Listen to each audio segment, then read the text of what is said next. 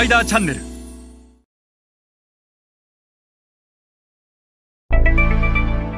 え、皆さんこんにちは。スパイダーの森部です、えー、と前回アジア新興国市場で失敗する 4P マーケティングミックスについてお話をしました。で今回はその逆で、え、アジア新興国市場で成功する 4P マーケティングミックスについてお話をします。でアジア新興国で成功している企業は必ず今日説明する成功する 4P ができています。で逆に成功する 4P ができているにもかかわらずアジア新興国市場で失敗するなんていうことは絶対にありえません。今日はアジア新興国市場で成功する 4P について一緒に学んでいきましょ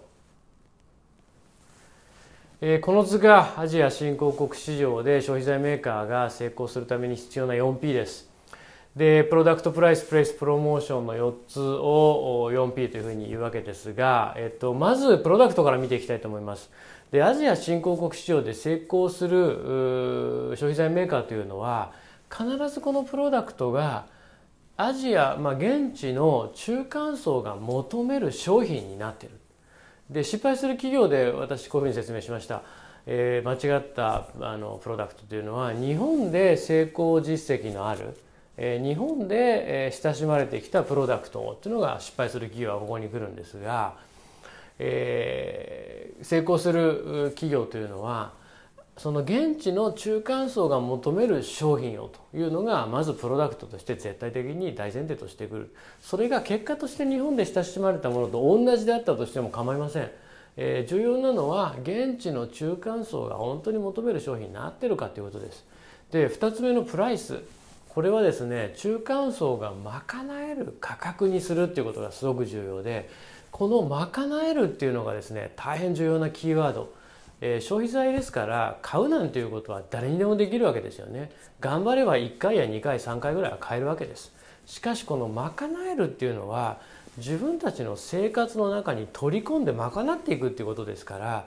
消費財ビジネスの最大の重要ポイントであるいかに多くの人にいかに早い頻度でいかに繰り返し永遠に買ってもらうかっていうこれ賄えないとならないわけですね。1回2回買ってもらったってそんなのは企業にとって全く意味がないのでいかに賄ってもらう価格にできるかと。いうことがすごく重要で安い価格は重要じゃないんです。え高く売れるんだったら高く売った方がいい。ただ重要なのは賄えるか賄えないかと。このプライスというのは非常に重要です。で3つ目がプレイスでこのプレイスっていうのは、えー、と間違ったプレイスっていうのは結局えー、価格が高いんで TT に置けないんで間違ったプレイスは MT だけっていうふうにお話をしましたが中間層が買いやすい売り場に並べるっていうことがすごく重要で MT か TT かなんかどうでもいいんですよね。え中間層が買いやすい売り場っていうのはどこなのかでよく誤解は MT は富裕層が行き TT は貧困層が行くみたいな捉え方をしている人がいますけども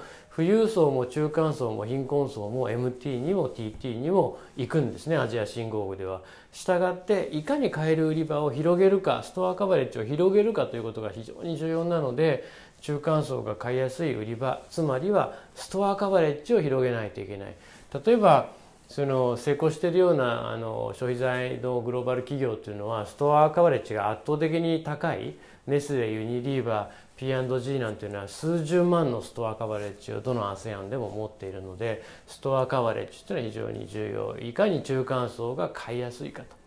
で3つ目のプロモーションは中間層が選びたくなるような仕掛けをしないとやっぱり棚に並んだ商品っていうのは選ばれないですよね。でストアカバレッジを伸ばすことは、まあ、チャンネルへの投資だとプレイスだと言いましたが並べたものを消費者がどう選ぶか選びたくなるか他社の商品ではなくていかに御社の商品を選ぶかというのはやっぱプロモーションの投資なんですよね。したがって中間層が選びたくなるような仕掛けを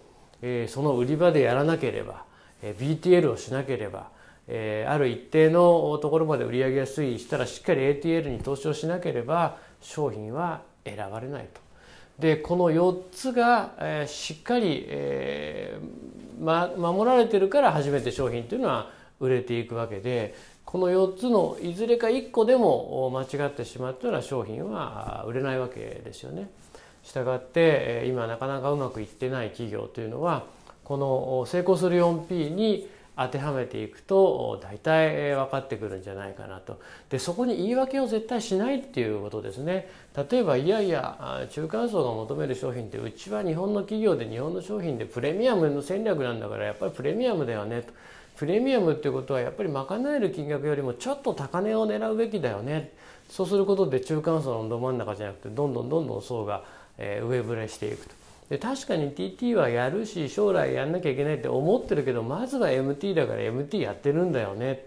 でプロモーションだってやるべきタイミングに来たらうちはやりますよ。ただ今はプロモーションかけるタイミングじゃないからやってないんだよね、まあ、こういう言い訳がずっと出てきて結局え10年経ってもなかなかメインストリームに入っていけない消費財日本の消費財メーカーというのは非常に多いのでまず言い訳をせずにこの 4P に当てはめるということが大変重要かと思います。それでは皆さんまた次回お会いいたしましょう。